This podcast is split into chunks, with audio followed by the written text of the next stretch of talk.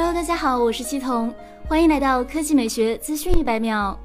对于 YouTube 频道的虐机达人 Jerry，想必大家都有所耳闻。他以刀刮、火烧等一系列残暴的测试手段而闻名。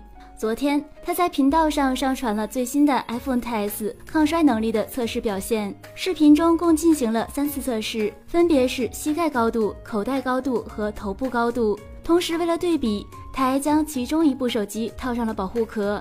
在第一次的膝盖高度跌落测试中，iPhone XS 其中一角的中框出现了细微的磕痕，但是面板整体没有受到损伤。之后，Jerry 测试了两次口袋位置的测试，在此次的测试中，iPhone 前后面板仍然无损，只是边框磕碰痕迹多了一些。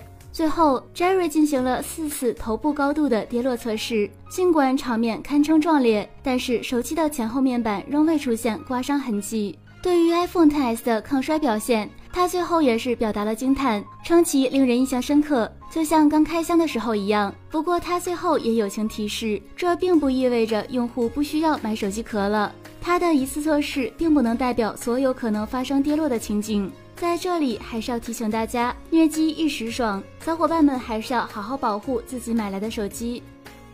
华为方面，由于恶性事件频发。手机的 SOS 紧急救助功能也变得愈发重要。身处险境时，如果需要通过手机求助，快捷键无疑是最方便的通道。例如 iPhone X，用户同时按住电源键与音量键五秒，就会出现 SOS 紧急联络界面，即使在熄屏锁屏的状态下也能够使用。